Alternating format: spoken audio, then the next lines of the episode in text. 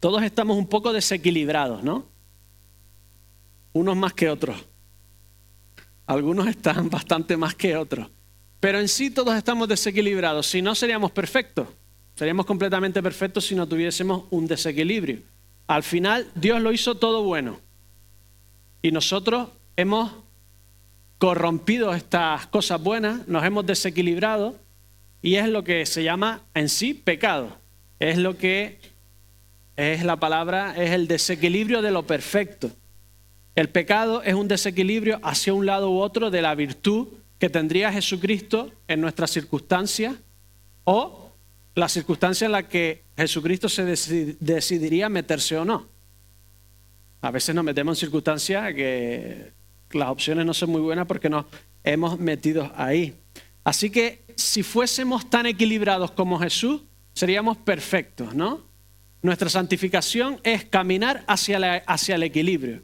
No es hacernos ángeles, sino es hacernos los humanos que Dios nos había creado, que Dios nos había, había tenido en su propósito hacernos. Es hacernos los humanos perfectos como Jesús. Necesitamos las cualidades que Él tiene. Necesitamos esa pasión que tenía cuando sus discípulos eran tercos y les tenía que echar una bronca y también la sobriedad con la que le hablaba a Judas, al traidor. Necesitamos ese equilibrio entre el lloro ante la muerte que tenía Jesús y la alegría que tenía ante las bodas de Cadaán, entre el enfado por la hipocresía de los fariseos y el mercadillo que se montaba allí en el templo y la petición de perdón ahí en la cruz por aquellos que lo estaban crucificando. Necesitamos ese equilibrio entre el Cordero de Dios y el león de la tribu de Judá. Ser como Jesús lo solucionaría todo. ¿Sí o no? Absolutamente todo. Solucionaría todo en la vida. Tendríamos las reacciones perfectas en los momentos perfectos, tendríamos los sentimientos perfectos, los momentos perfectos, tendríamos la confianza perfecta en los sitios perfectos, aguantaríamos el dolor de la forma correcta, de una forma... Eh, estamos adictos al paracetamol y al ibuprofeno, ¿o no? ¿Te duele algo mínimamente? Y ya tiras por ello. ¿no? Tenemos la, estamos en una sociedad blandita. Leía los, los artículos de la generación blandita. criamos a los niños, pues los protegemos tanto, ¿no? Se lo cambian de mesa con alguien que no le gusta y ya vamos a hablar con la profesora. ¿No? Ah, de pequeño yo le digo a mi madre que me han cambiado de mesa y que no me gusta y me daba dos tortas, pues ahora te va, te va a gustar menos no, se metían esas cosas, ¿no? Creamos generaciones de blanditos y nos estamos desequilibrando un lado y la generación anterior está desequilibrada en otro. Los crearon para servir, para servir a sus padres y a sus hijos. Esta generación no creáis que vamos a ser como vosotros, ¿eh? Y además lo sabéis. Nos vamos a cuidar, estáis cuidando más a vuestros padres que vuestros padres cuidaron a vosotros. Nosotros no, nos habéis criado así, nos habéis mimado demasiado. Estamos desequilibrados en un sitio, en un otro, y necesitamos ser como Jesús en todo. Necesitamos coger el equilibrio entre nosotros que estamos acostumbrados a servirnos y la generación anterior que está acostumbrada a servir. Necesitamos tener el equilibrio perfecto en todas las cosas.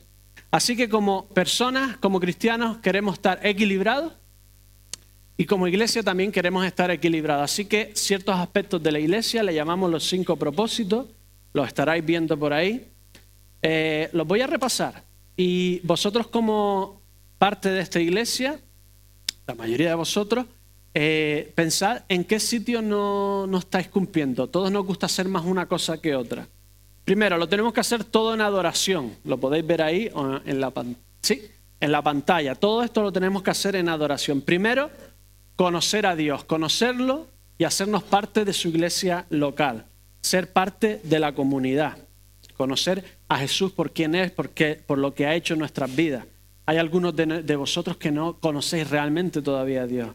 Después crecer, madurez, aprender a encontrar el máximo gozo en Dios y en sus cosas. Después estar servir, servir a los demás, servir en nuestra familia, servir en la iglesia, servir en nuestra comunidad y después está proclamar. ¿Cómo proclamamos el Evangelio de Dios a los demás, a los que conocemos? ¿Cómo lo proclamamos en las actividades de la iglesia? para tener un equilibrio en nuestra vida espiritual tenemos que tener un poco un equilibrio en esta faceta. ¿En qué facetas estás desequilibrado?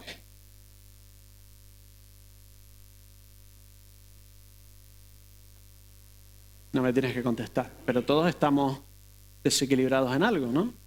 Algunos no servís, algunos no habláis nunca de Dios, algunos después de años seguís en una, una situación de, de, infantilidad espiritual como bebés, ¿no?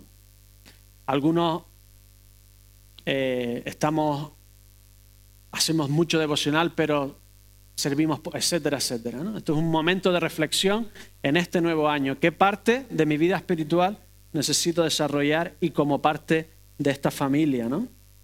Así que cada año ponemos el énfasis en alguna cosa, pero no como para dejarlo al año siguiente, sino para añadirlo a lo que estamos haciendo. Así que el 2015, no lo, no, no lo chives todavía. Vale, 2015. Nuestra meta como iglesia es ser como Jesús. Ser como Jesús. Y en el 2015 dijimos, es normal, hace dos años. No me acuerdo ni lo que comí ayer.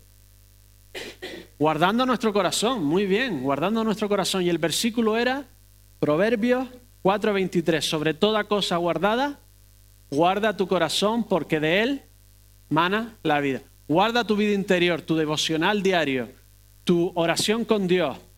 Eh, no es suficiente con venir el domingo. Es como decir que tienes una relación con tu padre solo yendo a comer los domingos después del culto te relacionas con Él, pero una relación íntima, necesitas algo diario, algo, Dios quiere que, lo busques diariamente, que leas la Biblia diariamente, etc. Así que Tino enfatizó buscar pan diario, hay notas diarias, hay libros donde tienen una lectura, hay uno ahora de Tim Keller que me gusta a mí, eh, de los Salmos y es muy cortito. sinceramente, para gustarme tanto Tim Keller no ha empezado muy fuerte, pero Creo que es un buen libro, eh, tiene cosas interesantes. Y además intentamos aprender Biblia. Tenemos la aplicación eh, Versículos Espada. En el móvil lo podéis buscar, donde también hay una sección para niños, ¿no? Así que os animo a que recuperéis esta aplicación y aprendéis más Biblia. 2016, este sí nos acordamos, ¿no? Ser como Jesús, aprendiendo a orar. Orando, muy bien, ser como Jesús, orando y es lo que hemos intentado hacer. Y el versículo de memoria es mi culpa, porque lo dije una vez y no lo he dicho más, así que no os sintáis mal. Yo tampoco me acordaba. Salmo 34, 17. Claman los justos y el Señor oye y los libra de todas sus angustias. Claman los justos y el Señor los, los oye y libra de todas sus angustias. ¿Dice que los librará de todas sus circunstancias que les causan sus angustias? No. Te dice que te va a dar paz, que te va a dar gozo, no que te vaya a quitar las dificultades de un plomazo. Así que la promesa es de que vas a tener la actitud adecuada, el gozo y la felicidad adecuada ante cualquier circunstancia, ante cualquier cosa que te pasa en la vida. Me dijeron el otro día, no sé si por información o para fastidiarme, que la casa donde vivo está en el lecho del río. Me lo dijo con cierta sonrisa, como diciendo, te la he comprado y y no me hizo mucha gracia porque en el lecho del río las cosas se mueven, ¿no? Donde hay tierra húmeda las cosas se mueven. Y esta es la gran paz que te da Dios, que es inmutable. Cuando ponemos nuestra confianza en hombres, en trabajo, en salud, en juventud, en... Todo se mueve, todo cambia. Cuando ponemos nuestra confianza en Dios, Él es absolutamente inmutable. Cuando el propósito de nuestra vida es Él, él nos quita nuestras angustias de las circunstancias de esta vida, porque sabemos que tenemos algo inmutable. Así que os animo a seguir orando. Los cultos a las 8 los viernes. Si no podéis venir toda la semana, venir uno al mes. Son 12 al año, uno al mes. El tercero del mes, y os animo a las familias a traer a vuestros hijos. No los vamos a cuidar, vamos a orar con ellos. Voy a intentar hacer cosas creativas para que ellos nos ayuden a orar para que ellos oren, para que ellos también participen en todo esto. Así que el tercer domingo de mes y el primero de cada mes ayunamos a las 10. Ayunamos y venimos a orar. Y vamos a orar este 2017 por los pródigos. Todos tenemos familiares, amigos que estaban y no están, que en el fondo sabes que conocen a Dios y ya no se relacionan. Vamos a orar este año por ellos. Y vamos a tener 100 motivos por los que orarlos. Vamos a imprimirlos, vamos a poner en algún sitio. Así que necesito que todos vosotros me escribáis un mensaje, un email, lo pondráis en la caja de ofrenda, de ofrenda, un motivo para orar como iglesia. Voy a poner estos 100 motivos y cuando se vayan cumpliendo, porque Dios contesta oraciones, pues los vamos poniendo un tic, ¿vale? Así que dadme vuestro motivo por el que creéis que como iglesia debemos orar. Así que no estoy esperando 100, estoy esperando tres. Podéis dar tres o cuatro motivos, 300 o 400 motivos, ¿vale? Para elegir aquellos más importantes y orar por ellos. Así que seguimos orando. 2017, ¿vale? ¿Qué vamos a hacer en el 2017? Pues vamos a hacer como Jesús, discipulando. Vamos a poner énfasis en el discipulado. El discipulado personal, de dos en dos. Vamos a hablar del discipulado en la familia, en nuestra familia, en la casa, en la iglesia, etcétera, etcétera. Vamos a dedicar este año al discipulado. La cosa es que no tienes elección. No es elegir entre discípulo o no discípulo. La cosa es que estamos todos siendo discipulados, enseñados por algo, siguiendo algo, y nosotros somos influencia a un número de personas, queramos o no queramos. Así que todos estamos siendo discipulados, enseñados, todos estamos siguiendo algo y a todos nos siguen alguien. No te sigo en plan Twitter, sino todos tenemos una palabra, una forma de actuar que influenciamos a los demás. Así que lo que hay que elegir este año es a quién y cómo. No hay opción, solo tienes que elegir a quién y cómo lo hace este discipulado. Así que en el 2017 vamos a intentar enfatizarnos de aprender cómo hacerlo, cómo, cómo hacerlo mejor. ¿no? Así que el texto va a ser Juan 15, Juan 15, 8. En esto he glorificado mi Padre, en que llevéis mucho fruto y seáis así mis discípulos. ¿Lo podéis leer conmigo? Una, dos y tres. En esto es glorificado mi Padre, en que llevéis mucho fruto y seáis así mis discípulos. Piensa en lo que dice el versículo.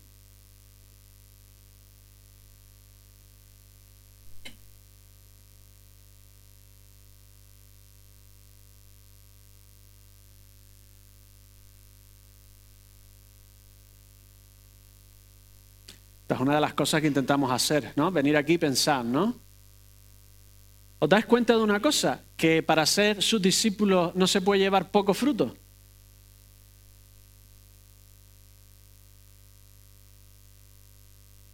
Es lo que dice el texto, ¿no?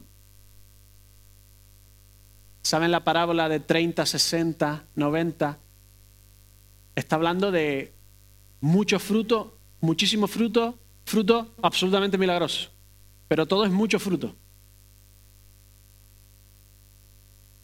Nos está diciendo aquí que para ser sus discípulos tenemos que llevar mucho fruto. Y claro, hay creyentes y discípulos, hay cristianos y discípulos, ¿no? Discípulos es como otra fase, ¿sí o no? ¿Os estoy engañando? No, solo hay discípulos. Hechos 14:21. Después de anunciar el Evangelio, a aquella ciudad y de hacer muchos discípulos, volvieron a Listra, Iconio y Antioquía. Yo creía que primero creías en Dios, eras creyente o cristiano, y después, si querías seguir a Dios de una forma devota y hacerlo de forma seria, te convertías en un discípulo. Pero según este texto en Hechos, ellos llegaron, les hablaron de Dios y se fueron. Es decir, ser cristiano y discípulo es exactamente lo mismo, no hay diferencia. Si crees que eres cristiano, eres discípulo. Si no eres un discípulo siguiendo a Jesús, no eres cristiano.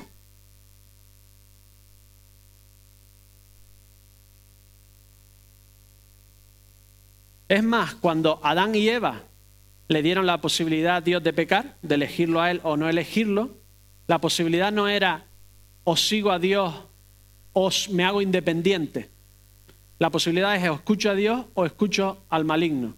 O sigo a Dios o sigo a Satanás. No hay otra posibilidad no está la posibilidad de yo ser independiente. Eso es una mentira que tú crees que siendo independiente puedes quedarte como neutro. Pero o sigues a Dios o sigues algo de la sociedad que está regida en sí por el mal, ¿no? Por lo tanto, hay tres categorías. Yo creía que había también dos categorías, los creyentes y los no creyentes, pero hay una tercera. Juan 8, 31 y 32. Dijo entonces Jesús a los discípulos que habían creído en él, a los judíos, perdón. Dijo entonces Jesús a los judíos que habían creído en él, si vosotros permanecéis en mi palabra, seréis verdaderamente mis discípulos y conoceréis la verdad y la verdad os hará libre. Quiere decir que algunos judíos que creían en él eran discípulos que no conocían la verdad y no eran libres, porque no eran verdaderamente sus discípulos. Es decir, hay discípulos que son verdaderos y otros que son falsos. Hay algunos de nosotros que nos creemos discípulos, pero somos el top manta del cristianismo. Somos una réplica. Algunas mejores y otras peores. Pero no somos verdaderamente discípulos, no somos verdaderamente cristianos. Porque dice, verdaderamente seréis mis discípulos. Quiere decir que hay algunos que no son verdaderamente sus discípulos. Tres categorías. No creyentes, creyentes, falsos discípulos. Bueno, creyentes, falsos discípulos y creyentes, verdaderos discípulos.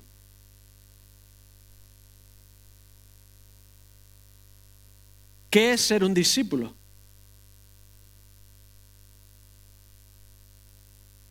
Primero, para ser discípulos tienes que saber el coste. No empiezas una casa sin saber cuánto te va a costar, nos dice Jesús. Tienes que saber que con Jesús es todo o nada. Mateo 13:44. Además, el reino de los cielos es semejante a un tesoro escondido en un campo, el cual un hombre halla y lo esconde de nuevo, y gozoso por ello va y vende todo lo que tiene y compra el campo. Es decir, si vas a seguir a Dios, o lo haces del todo o mejor no lo hagas. Había un pastor que apostató de la fe y dijo, mira, ahora soy más feliz que siendo cristiano. Y tiene razón. Dice él, mira, yo antes intentaba ser cristiano y entendí lo que Jesucristo hacía por mí, así que yo siempre intentaba hacer muchísimo por la iglesia y por Dios, pero siempre me sentía culpable de que no hacía suficiente. Así que ahora que no soy cristiano, no me siento culpable, soy más feliz. Y tiene razón. Seguir a Jesús a media te va a traer más infelicidad que no seguir a Jesús. Así que si no lo vas a hacer de todo corazón, mejor no lo hagas. Vas a ser más feliz. Ahora te digo, seguir a Jesús te da el gozo y la satisfacción eterna, inmutable. Un gozo y una satisfacción de verdad. Pero no es fácil. Tienes que de repente dejar cosas que te gustan porque sabes que eso no le gusta a Dios. Tienes que dedicar un tiempo, un dinero, un esfuerzo y relacionarte con gente que ni te gusta. Antes solo eliges relacionarte o con el que tienes que relacionarte en el trabajo o con los que te gustan. Y algunos de tu casa y algunos de tu familia, ¿no? Con cristiano de repente vienes aquí. Y tienes que servir y tienes que amar y tienes que perdonar a gente que a lo mejor No es fácil, pero es el camino más sublime que existe. Otro, Mateo 19, 27. Entonces respondió Pedro y le dijo, nosotros lo hemos dejado todo y te hemos seguido. Seguir a Jesús quiere decir que tienes que dejar algo y seguirlo. No puedes seguir igual y seguir a Jesús. Él tiene que ser lo primero en tu vida. Aquellos que habéis tenido hijos, eh, ¿os acordáis cuál es el color del test de embarazo, ¿no? El que da... Da igual a veces que lo leas que no te acuerdas cuál es el que estás embarazado, ¿no? Necesitas un test para saber. Pues yo tengo un test para decirte si eres discípulo de verdad. Lo resume John Parnell. Seguir a Jesús, ser discípulo, es vivir delante del rostro de Dios, morar en su presencia, estar satisfecho por todo lo que Él es. Seguimos a Jesús sabiendo que es todo por su gracia, entrando en la comunión del Dios Trino en cuya presencia hay plenitud de gozo y a cuya diestra hay placeres para siempre. El test es este, que Dios sea tu máxima delicia. estar dispuesto a modificarlo todo por gozarte plenamente en Él. No quiere decir que no peque, no quiere decir que no te equivoques, no quiere decir que seas perfecto, no quiere decir que necesites cambiar, pero al final que Dios sea tu máxima delicia marca realmente si tienes al Espíritu de Dios en ti o no. O una de las marcas, una de las principales.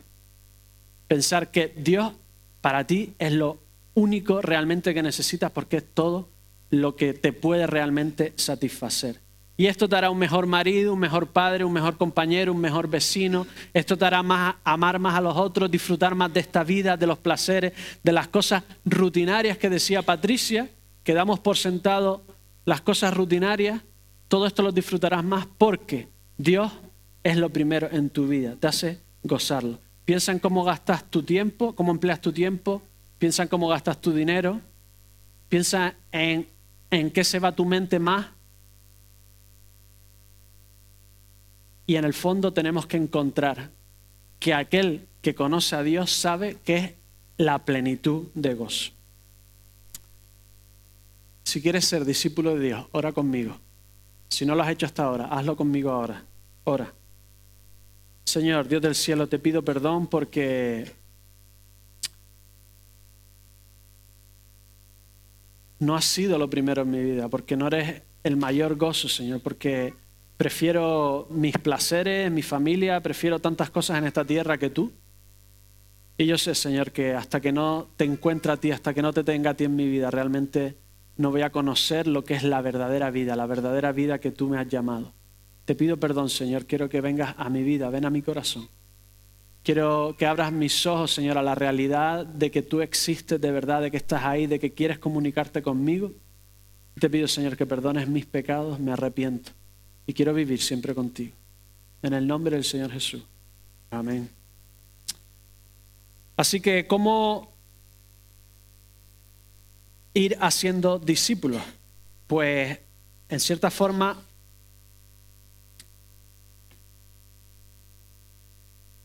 Pablo lo resume en Filipenses 4:9. Lo que aprendiste, recibiste y oíste y viste en mí, en esto ser. Hay dos partes fundamentales. Una en la que tú hablas y otra en la que tú enseñas a través de tus acciones, reacciones, eh, vocabulario, etcétera, etcétera. El Señor nos ordena a ser discípulos en todas las naciones. Es una orden. Y nos pide, como dice el versículo, que llevemos muchos frutos. ¿Cuál es este fruto? ¿Cuál es el fruto que tenemos que llevar?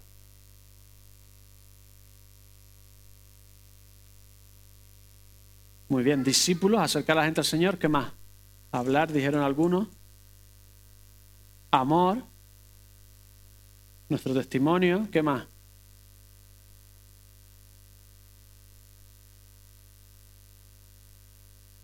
buenas acciones, los frutos del Espíritu, amor. Vale, los voy a poner aquí más o menos todos.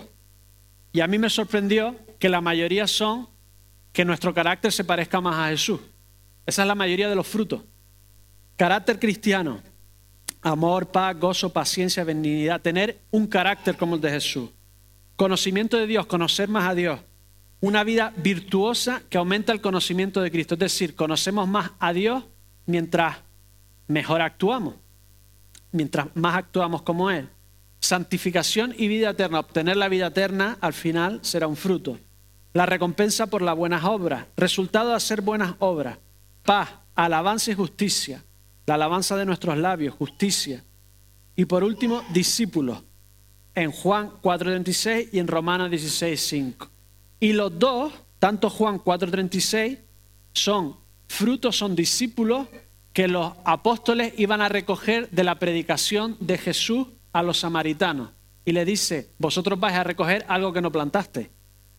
Y en el de Romanos 6.5, Pablo dice que es el primer fruto de Acaya, el primer convertido de Acaya, el primer discípulo de Acaya. O sea, es no algo que ya él haya hecho, sino es algo que Dios ha hecho. Es decir, nuestro primer compromiso es tener el carácter de Jesús, porque así Dios nos utiliza para traer otros discípulos para convertir a otras personas, para traer otros a Él. Así que nuestra principal enfoque es nosotros desarrollar, parecernos más a Jesús. Y a través de esto Dios traerá otras personas a su reino, otros discípulos. Porque uno, tenemos que hablar y dos, tenemos que enseñar. Romanos 1:20. Lo invisible de Él, su eterno poder y deidad, es decir, su gloria, la gloria de Dios, se hace claramente visible desde la creación del mundo y se puede discernir por medio de las cosas hechas. Por lo tanto, no tienen excusa. Dios hizo el mundo para que miráramos donde miráramos, viésemos algo de quién era Dios, de la gloria de Dios. Dice, los cielos cuentan la gloria de Dios, pero además en nosotros puso su imagen. Es decir, que miráramos donde miráramos, viéramos a Dios en todos sitios. Por lo creado y nosotros somos criaturas, revelamos parte de la gloria de Dios. Cómo actuamos, cómo hablamos, cómo reaccionamos, qué decimos, está hablándole a los demás de Dios. Joe Rickner nos pone dos ejemplos, uno para sus hijos y otro para su esposa. Mateo 3:17. Y se oyó una voz de los cielos que decía, este es mi Hijo amado en quien tengo complacencia. Dice, que mi hijo vea la satisfacción en mí de ser su padre, algo que cuando le diga que la de Jesús es mayor, responda, ¿dónde hay que firmar? Es decir, que actuamos con nuestros hijos como el Padre actuaba con su Hijo Jesucristo, con una satisfacción tremenda. Dice, este es mi Hijo amado en el que tengo complacencia. Que mi hijo vea mi satisfacción en que yo soy su hijo, tan grande en mi forma de actuar, que cuando yo le diga que la de Dios es muchísimo mayor, diga, ¿dónde hay que firmar? Esto es lo que dice este hombre. Actuar de una forma en la que nuestros hijos vean un ejemplo de Dios en nosotros, algo de la gloria de Dios en nosotros de su esposa, Isaías 62.5.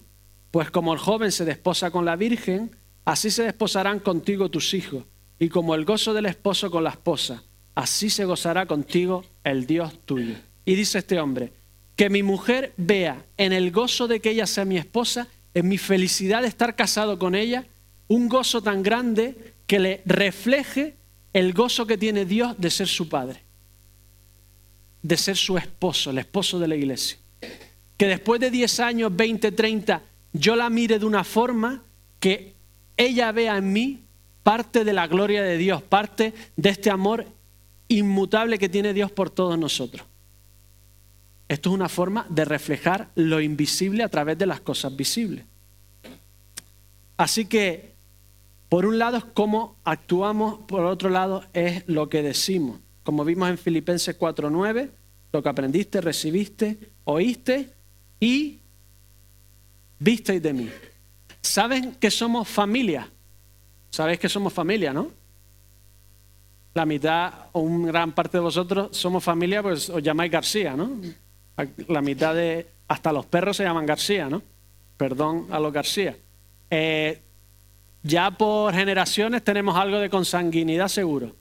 Pero eso no es lo importante, lo importante es que somos familia espiritual. A Timoteo le dice Pablo, a los ancianos háblales como a padres, a las ancianas como a madres, a las jóvenes como hermanas, a los jóvenes como... Somos la familia eterna. Somos la familia eterna. Mucha parte de nuestra familia no estará eternamente con nosotros. Muchos de nosotros sí. Y le damos tiempo a nuestra familia porque lo necesitan, pero a nuestra familia espiritual a veces nos cuesta mucho más y necesitamos darles tiempo. Somos la sociedad de hazlo tú mismo. Vete al y Merlín, hazlo tú mismo, ¿no? Somos una sociedad virtual. Ya nos hablamos más con gente. Si miras la cantidad de mensajes, son más largos que las conversaciones que tienes. No todos. Algunos no saben ni enviar mensajes. Pero ¿me entendéis a qué estamos llegando? Por lo tanto, venimos a una iglesia casi virtual. Lo podemos ver en internet, Venimos como quien viene a, a la comida de familia y es maravilloso. Venimos y celebramos el domingo en familia, celebramos a nuestro Dios maravilloso, pero la relación unos con otros. Así que tenemos que revelar unos a otros la gloria de Dios y para eso tenemos que estar, tener algo de tiempo juntos. Tenemos que tener tiempo para la familia eterna. hay una relación entre hacer discípulos, entre demostrar la gloria, entre amarnos y entre discipularnos. Juan 17, 22 y 23. Yo les he dado la gloria que me diste para que sean uno, así como nosotros somos uno. Yo en ellos y tú en mí, para que sean perfectos en unidad, para que el mundo conozca que tú me enviaste. Es imposible, en cierta forma, hacer discípulos. Dios tiene misericordia y lo hace. Pero es muy difícil cuando no hay unidad entre nosotros que los has amado a ellos como también a mí me has amado. Juan 13, 34, 35. Un mandamiento nuevo doy. Después de haberle lavado los pies a sus discípulos, les dice esto. Que os améis unos a otros como yo os he amado. Que también os améis unos a otros. En esto os conocerán que sois mis discípulos si tenéis amor unos con otros. Es decir, hay una relación entre revelar la gloria de Dios unos a otros con tener amor con la unidad y la única forma de hacerlo es compartiendo tiempo unos con nosotros, unos con otros. Así que os voy a animar a dos cosas. Uno, grupos de hogar. Buscar un grupo de hogar. Nos reunimos, para los que no lo sabéis, en casa de uno o de otro. Quedamos, oramos un rato, leemos una porción de la Biblia, comentamos y después normalmente tenemos un pequeño pica pica eh, o un café, etcétera, etcétera. ¿Vale? necesitamos, puedes venir aquí y no conocer a nadie. Así que os invito a los grupos de hogar.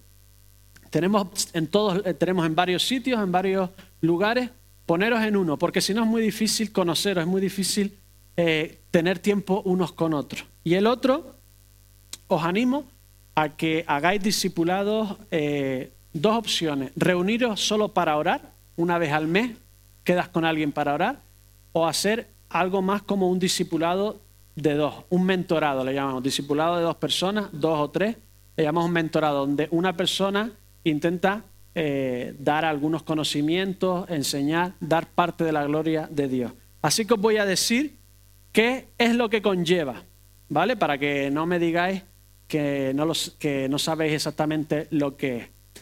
Esto es lo que conlleva. Ya lo intenté hace un par de años. Me salió fatal. ¿Vale?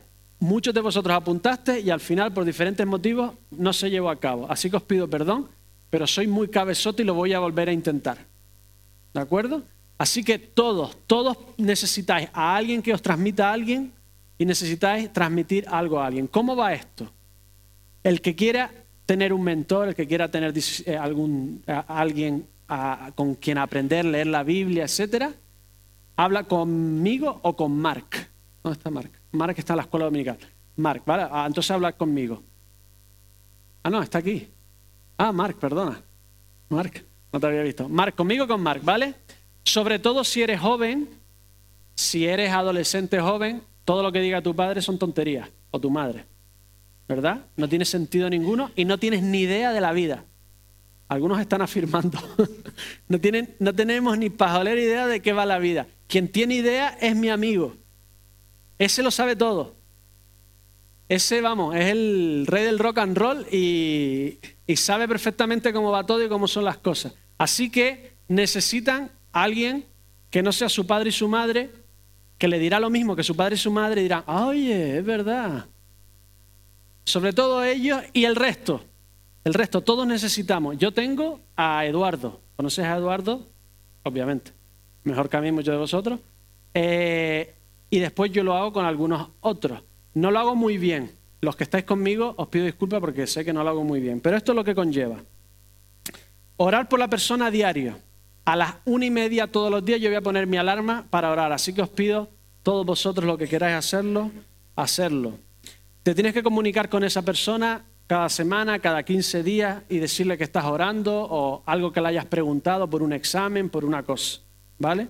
Tienes que tomar un sincero interés en la persona y te tienes que reunir con él cada dos semanas, cada mes, cada tres y tener un tiempo devocional, elegir un libro, orar y obviamente tenés que conoceros, hablar, etcétera, etcétera. Os tenéis que reunir con el coordinador. El coordinador está sobre todo para pincharos, porque esto empieza así y acaba.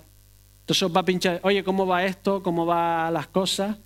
Os los daremos escrito además y después una evaluación, cómo va la cosa, Si no va bien al cabo de dos o tres meses, pues se puede cambiar, dejarlo, etcétera, etcétera. Si estás pensando en la fe, si estás empezando en la fe, dímelo, busca a alguien que te enseñe, que, que sepa más que tú, lo vas a disfrutar tremendamente.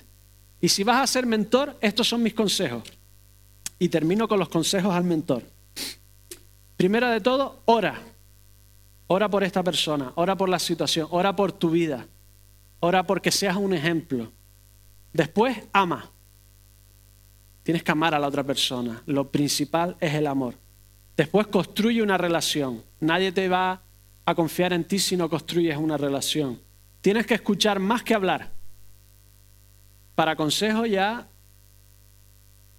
tienes que escuchar más para poder dar un consejo que tenga, que tenga sentido. Tienes que ser completamente confidencial. Confidencial quiere decir que no se lo dices ni a tu mujer. Si te cuenta algo, esto es una relación, ¿vale? Tienes que estar disponible, tienes que ser intencional. Sabes que es algo espiritual lo que estás haciendo y también para ayudarlo en su vida. Tienes que buscar algún material para hacer juntos, tienes que eh, orar juntos, etc. Sé vulnerable, real.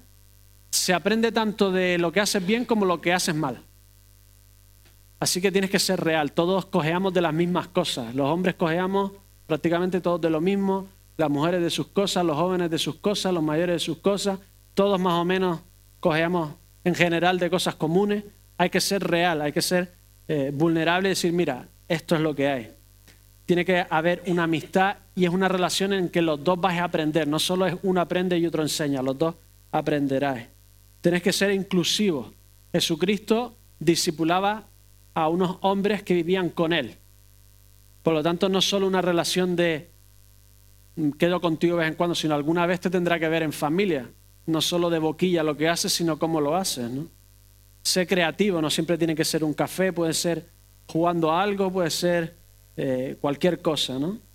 Y quieres que ese discípulo se convierta en discipulador de otros discípulos.